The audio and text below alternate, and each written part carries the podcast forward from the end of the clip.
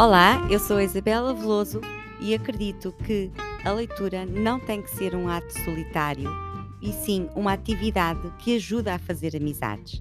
Ao lermos o mesmo livro e partilharmos a experiência de leitura com outras pessoas, além de ampliarmos a nossa compreensão e perspectiva sobre esse livro, descobrimos interesses e valores em comum com outras pessoas. Criamos assim um ambiente propício para fazer novas amizades. Venha daí e traga boa disposição, porque a vida sem uma boa gargalhada não faz sentido.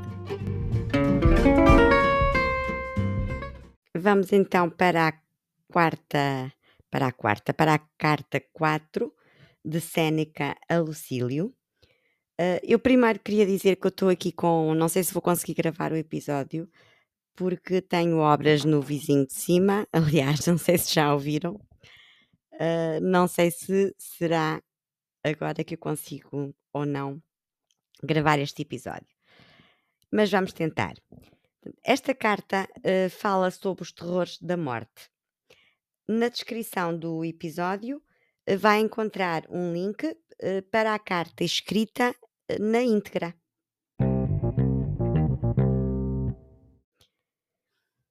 Prossegue a vida a que encetaste, apressa-te quanto puderes, para mais tempo te ser dado usufruir de um espírito correto e equilibrado. Mesmo enquanto o corriges e equilibras, podes ir usufruindo dele. A contemplação de uma alma livre de toda a mácula e resplandecente, todavia, é um prazer de natureza bem superior. Ainda te lembras certamente da alegria que sentiste quando, despindo a toga pretexta, vestiste a toga viril e fizeste a tua entrada no foro. Prepara-te para uma alegria ainda maior quando te despojares do espírito pueril e, graças à filosofia, entras no círculo dos homens.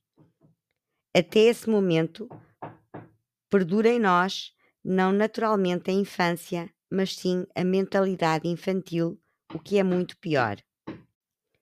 E pior ainda é que já temos a autoridade da velhice, mas mantemos vícios de crianças.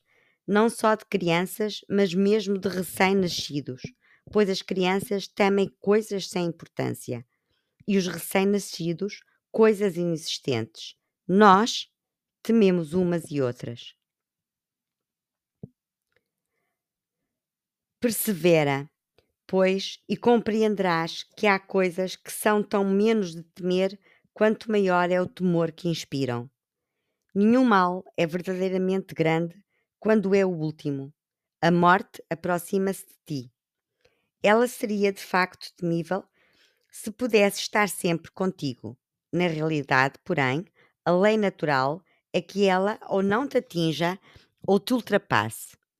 É difícil, dirás, levar o espírito a conseguir desprezar a vida. Mas tu não vês como, continuamente, ela é desprezada por motivos fúteis? É um que se enforca diante da porta da amante? É um servo que se atira do telhado abaixo para deixar de aturar os ralhos do Senhor? É um escravo fugitivo que, para não ser recapturado, se trespassa com um punhal? Pois bem, Achas que a virtude é incapaz de conseguir aquilo que um terror pânico consegue?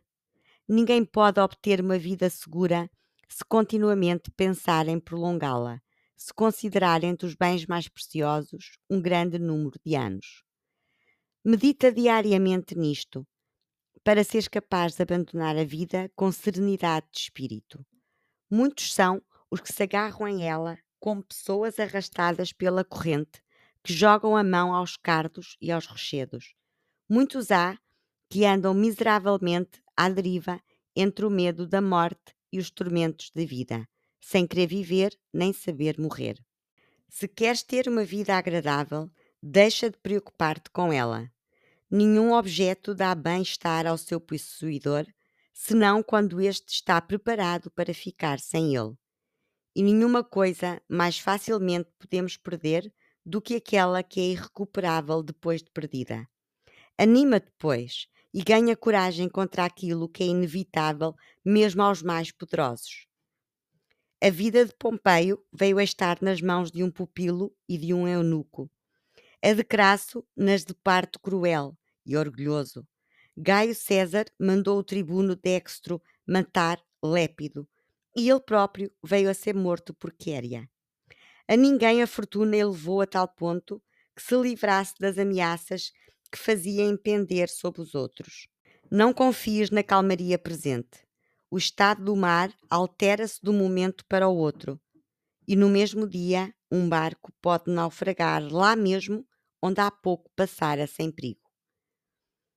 Pensa que um ladrão, um inimigo, pode enterrar-te uma adaga na garganta. E se alguém mais poderoso não fizer, qualquer escravo terá sobre ti poder de vida ou de morte. Podes estar certo disto. Quem despreza a própria vida é absoluto senhor da tua. Passa em revista os casos dos que morreram às mãos dos seus servos, ou violentamente e às claras, ou através de algum ardil, e verificarás que a ira dos escravos não fez menor número de vítimas que a dos reis. Que te importa, portanto, o poder daqueles que receias, se qualquer um poderá fazer aquilo mesmo que tu receias? Se porventura caís nas mãos do inimigo, o vencedor dar-te-á o destino que, afinal de contas, será sempre o teu. Porque te enganas a ti mesmo e só agora te dás conta daquilo que, desde sempre, é o teu destino? Fica certo, caminhas para a morte desde que nasceste. Estas reflexões ou outras similares devemos ter sempre no espírito se queremos aguardar com serenidade aquela última hora cujo temor enche todas as outras de sobressalto. Para finalizar esta carta, aqui te deixo uma máxima que li hoje e que também ela foi colhida num jardim alheio. Uma verdadeira riqueza é a pobreza conforme à lei natural. Sabes quais os limites que a lei natural nos impõe? Não passar fome, nem sede, nem dor. Para evitar a fome e a sede, não é necessário frequentar a casa dos grandes senhores, nem suportar o seu ar carrancudo ou a sua ofensiva bondade. Não é preciso correr riscos no mar ou ir em expedições bélicas. Aquilo de que a natureza necessita está perto, está à nossa mão. O supérfluo que nos faz envelhecer nos quartéis, que nos leva até terras estranhas. O indispensável está ao nosso alcance. Aquele que sabe viver em paz com a pobreza, esse é verdadeiramente rico. Adeus.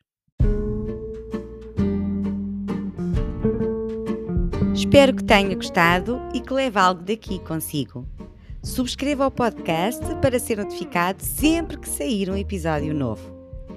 Boas leituras e encontramos-nos na próxima página.